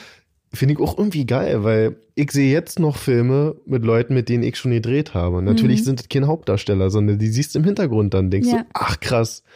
Aber die haben auch Bock darauf und ich habe mich da auch mit Leuten unterhalten, die waren eben in, in einer Wüste Gobi irgendwo und Ja. haben da irgendeinen Actionfilm mitgedreht, aber immer nur im Hintergrund so ein Ja. Stück. Und das finden die aber auch so geil, dass die nichts anderes machen. Ja, dass die mitbekommen, die Leute sehen. Aber Komparse könnte ich auch nicht sein. Ihr müsst euch vorstellen, Komparse ist ungefähr der undankbarste Job, Ja. den man am Du Set haben bist, kann. du bist der letzte Louis Du am bist Set. sogar noch mehr Louis als der Setrunner und der bist ist schon ziemlicher Louis. Schlechter dran als eine Requisite, könnte man sagen. Ja, auf jeden Fall. Wenn es regnet, Tja. Pech. Die. Komparsen kriegen auch ihr eigenes Essen. Die dürfen natürlich nicht an Nicht den. Catering-Wagen Nicht immer. oder sie kriegen gar kein Essen. Manchmal. Manchmal kriegen sie auch gar kein Essen. Sie dürfen auf jeden Fall nicht an den Catering-Wagen, an denen die Schauspieler und die Crew rangehen. Wenn es bei der Crew, sagen wir mal, wie Hähnchenkeule mit irgendwelchen leckeren Nudeln und so gibt, gibt's halt da Knochen. ja, die Knochen davon für die Komparsen. Und bei der Crew und den Schauspielern gibt's halt so einen voll geilen Kaffeevollautomaten. Und die kriegen halt so Filterkaffee aus so einem Drückding, weißt du, wo man oben so drauf drückt. Kriegen sie dann ihren Filterkaffee. Aber meistens auch ohne Milch. Also die haben schon echt nicht schön. Dann warten die stundenlang in ihren Kostümen. Als Schauspieler ist es so, du kannst halt, wenn du hohe Schuhe in der Szene anhast, ziehst du die hohen Schuhe halt nur dann an, wenn du dran bist. So, aber dass die Komparsen die ganze Zeit im Hintergrund stehen und warten, auf ihrem Platz stehen bleiben, nicht reden dürfen. Wenn sie klatschen sollen, dürfen sie aber eigentlich auch nicht klatschen, weil man darf keine Geräusche beim Klatschen hören. Es soll aber trotzdem echt aussehen. Dann sollen sie sich angeregt unterhalten. Sie dürfen aber nichts sagen. Stimmt. Und du, ja, hast halt deinen Text, ziehst dann deine Schuhe wieder aus, wenn du halt gerade nicht drehen musst. Und die stehen halt, Kriegen Mindestlohn, ja, wenn sie Glück haben, nach Zuschlag oder oh, wenn müssen noch ihre länger eigenen dauert, ein bisschen Klamotten mehr. mitbringen. Mann, Mann, Mann. Nee, das würde ich auch nicht wollen. Also der längste Dreh, den ich hatte, ging glaube ich 16 Stunden. Äh, Ich weiß nicht mehr für welchen Film, aber der aufregendste Dreh war auf jeden Fall für, doch darf ich ja sagen, ja. Guckt euch mal Captain America Teil 3 an, Civil War. Da gibt's eine Szene, das ist so eine Verfolgungsjagd mit der, ich weiß es ja nicht, bulgarischen Polizei, die jagen dann eben Captain America so. Und am Ende kriegen sie ihn dann nämlich und nehmen ihn auch fest. Und ich gehöre zu den Spezialeinheiten da, die ihn verfolgen und dann am Ende dann auch die Waffen auf ihn richten und so. Also man sieht mich nicht persönlich, weil wir haben auch alle Sturmhauben auf. Ja. Mhm. Ja, gut, das kann ja jetzt jeder sagen. Ich kann, ich kann ein Foto, ey, können wir machen. Ich, ja, nein, ich glaub dir doch. Ich wollte dich doch nur ich ein bisschen poste mal ein. Foto, dann, dann zeige ich euch mal mein Outfit von dem Tag. Ja. Und das war schon geil. Der, ich glaube, der Dreh hatte auch 14 Stunden gedauert, aber das war eben wirklich mit professionellen Stuntfahrern, mit so einer Knarre, kompletter Vollausrüstung und Mhm. dann diese Stunt-Szene, du sitzt da an einem Auto, was 800.000 PS hat und dann beschleunigt ihr 100 Meter, aber Vollgas bis keine Mhm. Ahnung wie viel kmh um die Ecke driftet und das machst du 10, 12 Mal und das ist auch 10, 12 Mal richtig geil. Und dann anhalten, rausspringen, Captain America anbrüllen auf deiner Sprache und die Waffe auf ihn richten, auf ihn zulaufen. Also ist schon, Krass, dann hast du den Schauspieler also auch gesehen. ja, ja, die ganzen Schauspieler waren da. Außer Iron Man, der war nur ein Double, weil er animiert war. Aber Und wie war das so? richtig geil. Also Und am das, Set, wie war das Set? Na, das war ja unten in diesem War das Messegelände alles ICC. groß? Waren da viele Leute? Wie sahen Mhm. die Trailer aus? Mein Gott, Marvin, muss man dir alles aus der Nase ziehen? Na, also ist ja nicht so, als wäre ich nicht auch schon mal an einem Hollywood-Set gewesen, ja? oder in einem Hollywood-Film. Oder in einem Hollywood-Film. Brauchst es gar nicht so tun, als wenn du hier der bessere Schauspieler bist. Nee, aber ich kann nur sagen, in der Masse der Komparserie-Geschichten, die ich gemacht habe, war das wirklich das Geilste. Das hat Glaub richtig doll. Spaß gemacht. So. Und da jeden 14 Stunden auch locker vorbei. Und ich hatte mich mit dem Stuntfahrer noch eine Weile unterhalten und der war auch, ich glaube, der hat das auch nur noch aus Jux und Leidenschaft gemacht, weil der nämlich ein Haus in, neben dem Haus von Two and a Half Men, diese, das in Malibu, Malibu. ich. Mhm. Und der hat ein Haus nebenan da gehabt. Krass. Und so, und der hat dann einfach seine Stunt-Sachen noch so nebenbei gemacht. Hm. Naja, auf jeden Fall war das sehr schön, hat Spaß gemacht. Aber Stuntman zu sein, muss man sich auch sehr gut bezahlen lassen, weil ich war nämlich mal bei einem Dreh, bei dem Stuntman umgekommen ist. Bei einem Autostunt, ja. Das war ein Film mit Armin Rohde und Anja Kling. Und mein guter Freund Kilian, den ich damals dort kennengelernt hatte, der war Setaufnahmeleiter. Ich war an dem Tag zum Glück nicht da, aber er. Und er hat es auch alles so mitbekommen und er erzählt heute noch davon. Also es hat ihn auch nachhaltig geprägt und ja, der ist mit dem Auto ins Wasser reingefahren und wurde dann in den Kofferraum gedrückt und ist dann nicht mehr hochgekommen, der Stuntman. Und die Frau war auch am Set und so. Also es war echt super krass. Und dann mussten sie den bergen.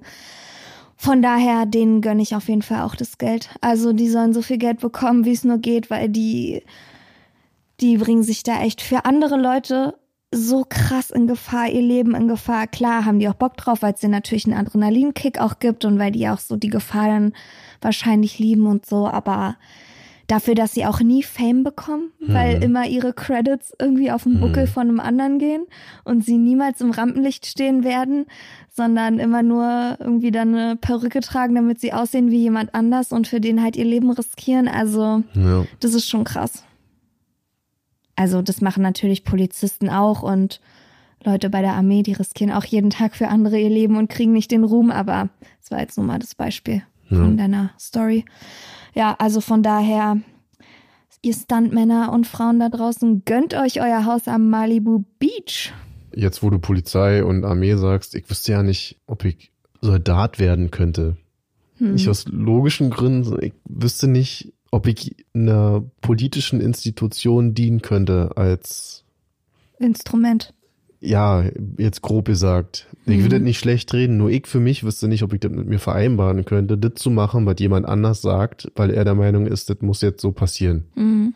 Was ich gut finde ist, und das macht ja Deutschland, soweit ich informiert bin, ja größtenteils oder eigentlich nur, keine Waffeneinsätze, sondern nur Hilfsgüter liefern oder irgendwo Sachen beschützen und ja, Mhm. Stabilisieren. aber jetzt keine so. Gefechte oder so, genau. Mhm. Aber ich wüsste nicht, ob ich ja, für ein Land als Soldat in den Krieg ziehen könnte und vielleicht ja nicht mit der politischen Entscheidung da übereinstimmen könnte. Aber Mhm. das wäre ja dann auch mein Job, das wäre meine Aufgabe. Ja, also du musst das Commitment treffen darüber hinaus. Also Ja, ob du das jetzt als richtig oder falsch empfindest, spielt dann in dem Moment eigentlich das keine Rolle, sondern Land. Genau, du äh, triffst vorher eine andere Entscheidung, die auf einem anderen Blatt steht. So Mhm. könnte ich mir es vorstellen. Also ja, ich habe auch schon mal mit einer Waffe geschossen und ich muss auch sagen, dass ich das auch aufregend und interessant finde, sage ich jetzt ganz ehrlich, obwohl ich eigentlich Waffen überhaupt nicht geil finde und auch Gewalt natürlich nicht geil finde und Ballerspiele und sowas mich eigentlich auch nicht anzecken, aber irgendwie hat es schon so eine Faszination. Aber das ist ja nur ein Bruchteil von dem, was du dann eigentlich Ja, hast. natürlich, natürlich, natürlich. Aber ich kann mir schon vorstellen, dass man sich gut fühlt, auch wenn man mit sowas umgehen kann, wenn man eine Klar. Waffe tragen kann, wenn man für Sicherheit und Ordnung sorgt. Das hat ja alles so ein, auch eine Stärke, eine Präsenz, eine gewisse Art von Überlegenheit vielleicht auch. Und ich kann mir schon vorstellen, dass das für viele Leute interessant ist. Also natürlich Aus, na, ich, brauchen wir, wir brauchen ja die Leute auch. Also von daher, ja, also gerade ich als Kerl denke mir natürlich auch, ey, na, ist doch geil, dann wirst du da trainiert und ausgebildet und hast Ja. da eine Waffe und ist doch geil, aber ich sag mal noch ein, zwei Schritte weiter raus aus dieser ganzen Mhm. Geschichte und ich guck mir da an, da laufen Leute rum, die machen das, was jemand anders sagt und im Mhm. Zweifelsfall entscheiden die dann auch über das Leben und sind die aus, die, sag mal, die Handlanger ja. für jemand anders, der irgendwo sitzt und das selber nicht machen würde oder ja. so, weißt du? Mhm. Und da wüsste ich nicht, ob ich das machen wollen würde oder ob ich sage, nee, dann nehme ich mich so sehr zurück in meiner freien Entfaltung, Ja. in meinem Marvin-Sein, dass Mhm. ich das nicht mit mir vereinbaren könnte. Ja, das würde ich auch nicht, nicht unbedingt wollen.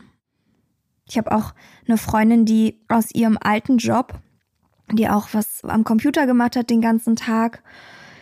Und ja, Traum war aber irgendwie eigentlich immer zur Polizei zu gehen, aber sie hat es irgendwie nicht gemacht. Sie war dann in ihrem alten Job und hat sich da auch so gemütlich gemacht und war dann auch irgendwie alles okay. Ja, so wie ich gesagt habe, du bist irgendwann zu lange genau. da. Und dann habe ich aber vier mit ihr geredet und habe gesagt, Mann, wenn du unbedingt zur Polizei willst, dann probier das doch einfach. Ja, aber vielleicht sind meine Augen nicht gut genug und keine Ahnung, hat sie hundert verschiedene Ausreden gefunden. Und jetzt ist sie bei der Polizei. Geil. Jetzt ist sie Polizistin. Sie hat es einfach geil. gemacht. Das ist einfach total 100 Grad anders.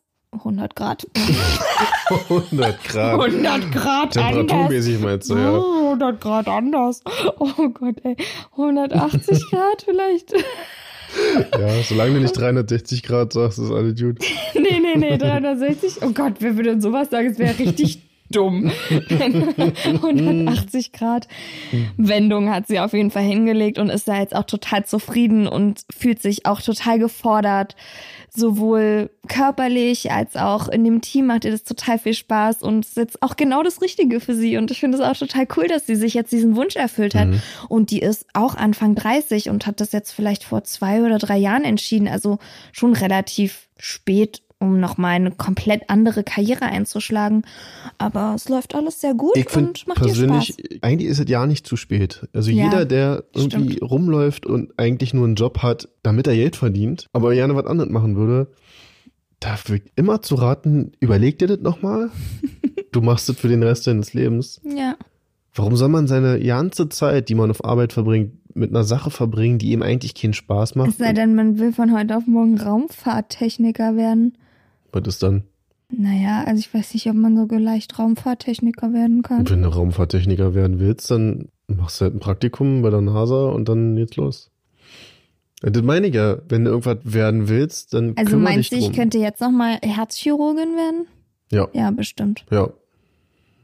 Und Will ich aber nicht. siehst du, und das macht aber den Unterschied. Du sagst jetzt was Willkürliches, aber wenn du schon seit 20 Jahren wüsstest, eigentlich willst du immer schon Ja, Herzchirurgin werden, dann hast du ja schon diese Leidenschaft und diese Du hast eine Überzeugung. ganz andere Motivation. dann ist es auch keine Arbeit machen. für dich. Ja. So wie ich angefangen habe, einfach Musik zu machen und denke, das ist für mich Erfüllung. Und andere müssen sich das mühsam erlernen, weil sie das von ihren Eltern vorgesetzt kriegen. Mhm.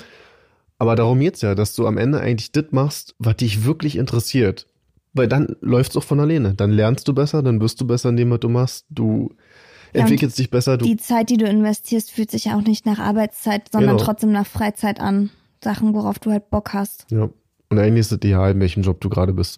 Es gibt so viele Ausreden, die man findet. Ja, ich kann doch froh sein, dass ich so einen Job habe und das Geld und so.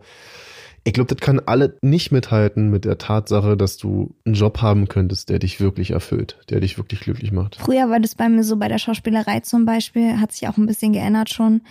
Ich habe das so gerne gemacht. Ich hätte da noch Geld hingetragen. Ich hätte denen noch Geld dafür gezahlt, dass die mich da irgendwo spielen lassen, weil ich das so toll fand. Das hat sich für mich nie nach Arbeit angefühlt. Nie. Ich hab, auch wenn ich jetzt dafür einen Urlaub oder so sausen lassen musste, das hat sich für mich nie nach einem Opfer angefühlt, sondern das stand immer an Nummer eins und es hat mir einfach so viel Spaß gemacht, dass ich da alles rein investiert habe. Zeit, Geld. Ja, auch für irgendwelche Workshops und sowas alles, für Schauspielfotos und da es läppert sich dann schon irgendwann und Ja, dann hat das Das auch alles einen Sinn. Spaß, und ja. wenn, wenn es deine Leidenschaft ist, dann gibst du dafür ihm Geld aus. So Mhm. wie, so wie Leute sich ein Pferd zulegen, ja. Mhm. Was auch super viel Geld kostet, aber das ist dann auch eine Leidenschaft, ein Interesse. Und Mhm. manche Leute wissen ja nicht mal, was sie können oder was sie wollen und so. Und das habe ich auch schon oft genug gehört, was eigentlich schade ist, weil mit sowas müsste man sich so früh wie möglich auseinandersetzen. Ich wusste nicht, was ich nach dem Abi machen will, muss ich auch sagen, ja Mhm.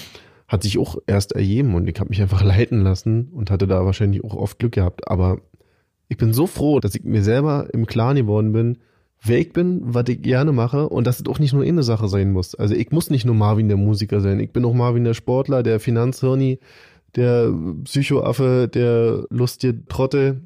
Du kannst so viel sein, wie du willst, ja, wenn es Der dir Spaß macht. Hundefreund und Katzenfreund, genau. der Nudelesser. Ja, und solange dich glücklich macht, kannst du auch andere Leute damit glücklich machen und du kannst deine Tätigkeit auch viel, viel besser ausführen als jemand, der es ja nicht so gerne macht. Mhm. Das ist so ein Geschenk, ja. Und es gibt so viele Leute, die machen einfach ihren Job nur, weil sie Geld damit verdienen. Und das ist nicht der richtige Ansatz. Oder um es jemand anders recht zu machen. Ich glaube, es gibt auch viele, um ihre Ja. Eltern stolz zu machen zum Beispiel.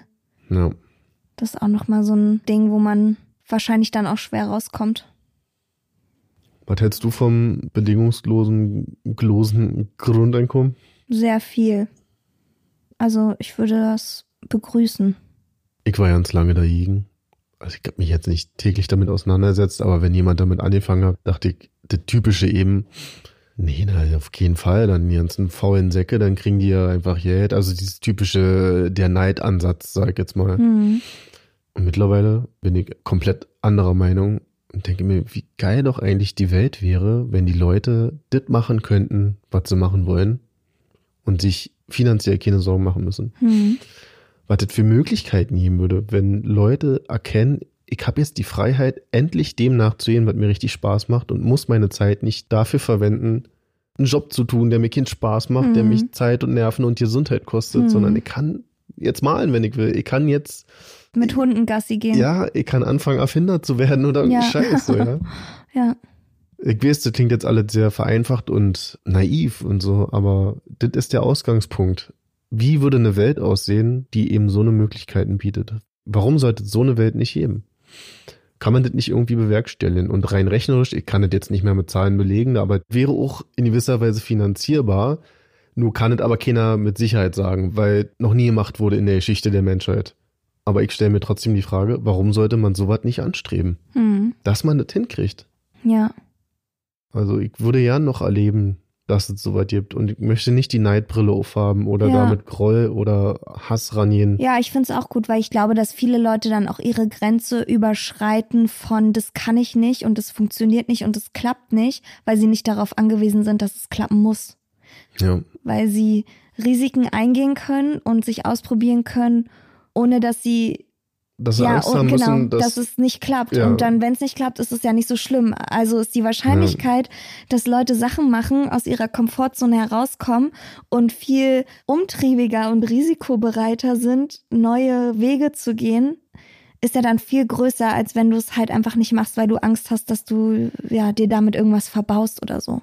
Der größte Unterschied ist, und das ist für mich eigentlich eine der essentiellen Lektionen, die ich in meinem Leben jetzt gelernt habe, wenn du in einer Welt lebst, in der du kannst und nicht musst, lebst du viel freier und viel besser und viel glücklicher. Und dann machst du wahrscheinlich auch viel mehr automatisch von Sachen, die du wahrscheinlich vorher nicht gemacht Ja. hättest, wenn du gemusst hättest. Wenn du arbeiten kannst, aber nicht musst, hm. arbeitest du auch anders. Dann machst du alles anders. Ja. Und das wäre für mich sehr erstrebenswert. Weil so ein bisschen fühlt sich das für mich auch gerade an in der Selbstständigkeit. Du musst immer in gewisser Weise, man kann nicht alles so verargumentieren, aber ich versuche bei allem, was ich tue, den Ansatz zu haben, ich kann das machen, ich darf das machen. Hm. Dann macht es mir auch Spaß. Zumal, glaube ich, auch die Leute, die wirklich erfolgreich sind, die machen es nicht, weil sie müssen und die machen es auch nicht wegen des Geldes. Weil sie eh schon genug haben dann. Nee, ich glaube, die würden es gar nicht mehr wegen des Geldes machen. Also die bräuchten eigentlich gar kein Geld verdienen oder hätten noch nie Geld verdienen müssen daran, Hm. bei dem, was sie gerade machen. Großartige Sachen halt. Ja, irgendwann jetzt nämlich auch nicht mehr ums Geld. Ja. Ich glaube nämlich auch nicht, dass es erstrebsam ist, der reichste Mensch der Welt werden zu wollen. Ich glaube, nee, ich glaube, dass das wirklich unglücklich macht.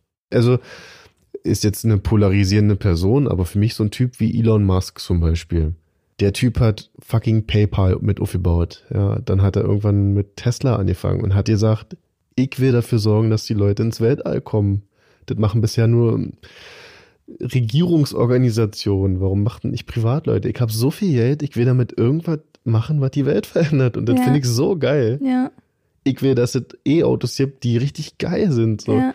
Das kann man alle jetzt kritisieren und auch in Frage stellen. Und vielleicht sind die Autos auch nicht geil und SpaceX ist auch noch nie ausgereift. Aber ist es nicht geil, dass da jemand ist, der so viel Scheißgeld hat und sagt, ich will die Welt aber verändern. Ich habe einfach Bock mal was zu machen und nicht darauf zu warten, dass irgendein Land jetzt sagt, wir probieren da mal was aus. Mhm.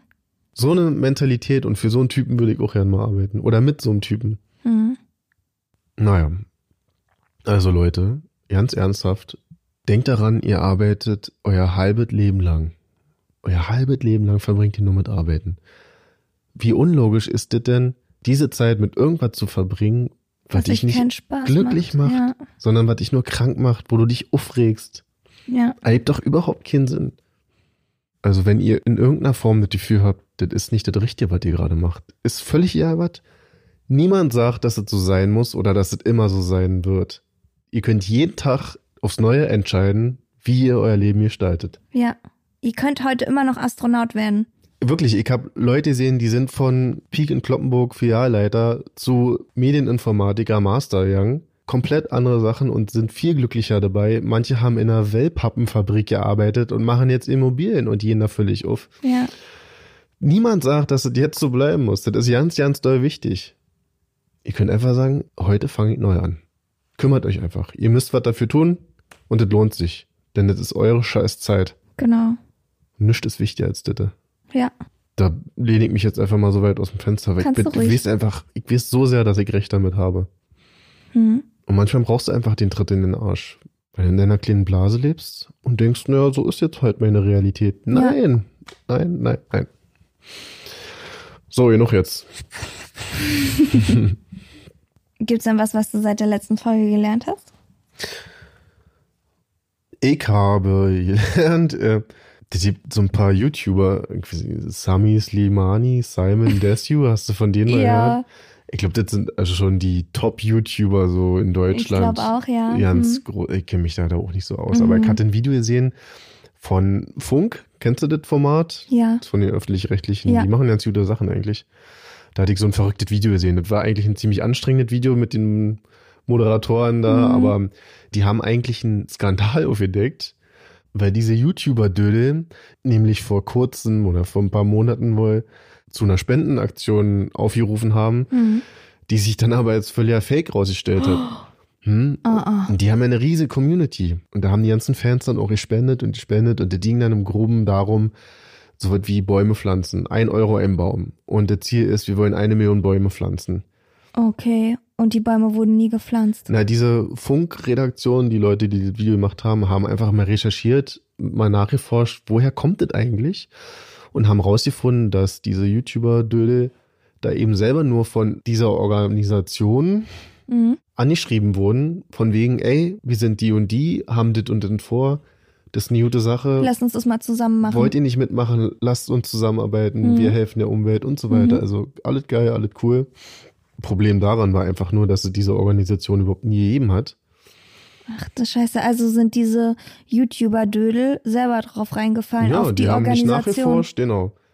Die Oh Funkleute sind dann auch zu der Adresse von der Organisation hingefahren und das war einfach ein ganz anderes Büro. Also hat da nicht existiert. Die Frau da am Empfang meinte, ja, nee, gibt's nicht, aber wir haben in den letzten Wochen öfter schon Briefe gekriegt für irgendwelche Spendenbescheinigungen. Ach du Scheiße. Ja. Ja, Managementfehler würde ich mal sagen, ne? Ja, Also die haben ja genug Leute in ihrem Team wahrscheinlich um sie herum, die sowas eigentlich normalerweise prüfen sollten ja. und die da unterstützen bei riesigen Spendenaktionen. Vor allem gerade Spenden, das ist Ja. ja eh immer so ein bisschen, wo man total aufpassen muss, dass es dann nicht irgendwie in die falsche Richtung geht. ja. Oh, krass. Sowas steht natürlich nicht in den Nachrichten, ne? Tja. Das ist eigentlich eine Riesensache. Ich weiß aber auch nicht, wie viel Geld jetzt da eben fälschlicherweise gespendet wurde oder wie viel da im Umlauf war. Aber die Tatsache einfach, dass, da merkst du mal wieder, was Influencer, sag ich jetzt mal, oder diese YouTube-Döde dafür eine Macht auch haben, Ja, was die für eine Verantwortung haben. ja. Das ist ja so wie mit der Geschichte damals gesponserte Beiträge. Hier, wie hieß das? Das Fire, Fire Festival? Ach ja, Falls ihr das noch nicht gesehen habt, guckt euch dieses, eine diesen Doku Film auf an Netflix. über das Fire Festival Das ist absolut krass. damit ihr das Ausmaß erkennt. Und seitdem ist es, glaube ich, auch so, dass Influencer markieren müssen, Werbung oder bezahlte, weiß ich nicht was. Kooperation, Ja. ja. Hast du irgendwas gelernt? Ja. Ihr kennt ja bestimmt alle Ini van de Maiklokjes. Und da könnte man ja jetzt denken, Ini van de Maiklokjes ist so eine unkonventionelle, die so aus so einem kleinen Dorf in Holland kommt, wo man den ganzen Tag einfach nur Blumenkränze flechtet und so Holz, Das ist ja schon wieder absolut Schubladendenken. Holzschuhe anhat und so. Hier. so, wirklich. Oder? Eni van de Maiklokjes? Sag Ja. doch mal. Woher würdest du, was würdest du sagen? Ich kenne sie eigentlich nur als Moderatorin mit roten Haaren. Äh, rot Aber was Haaren. würdest du, Eni van de Maiklokjes, die kleine Süße, wo würdest du denken, ach, die ist doch bestimmt als Kind über so eine holländische Blumenwiese gerannt Ja, denke ich und hat Käse wirklich. getreten oder so. Oder wie man es nennt. Sie treten. So. Aber Eni van de Maiklokjes ist halt eine geborene Doreen Grochowski und kommt aus Potsdam. Aus Potsdam? Ja, Ach, was, das ist ja gleich um die Ecke hier. ja. Mensch, Doreen, oder hast du mal Doreen gesagt? Grochowski. Alter, überleg mal. Also nichts mit holländische Käsewiese. Nichts mit Blumenkind in Holland. Ich dachte, die ist vielleicht irgendwie mit Linda, Linda de Mol, Linda de Mol und wie heißt die hier von der Mini-Playback-Show? Mareike Amado. Mareike Amado. Und ich dachte, die sind irgendwie alle Händchen haltend. Weil sie Holländer sind, sind die auch alle zusammen. Ja, wirklich. klar. Du beschränktes Ja, Ding. klar. Ich bin beschränkt. Warte Ja. mal kurz. Also ich denke mir das, aber ich ist, sagte sie ist halt nicht. einfach Doreen Grochowski. Doreen. Und was ja noch viel krasser eigentlich an der Vergangenheit von Doreen Grochowski ist, dass sie damals mit dem Sänger von Echt, nämlich mit Kim Frank zusammen war. Hm. Das werdet ihr euch bestimmt noch dran erinnern, vor allen Dingen ihr Mädels, weil wir sie natürlich damals einfach nur gehasst haben. Ja, Aber das was ihr noch. vielleicht nicht, nicht genau wisst, ist, dass Kim Frank damals 16 und sie fucking 24 war. Ja.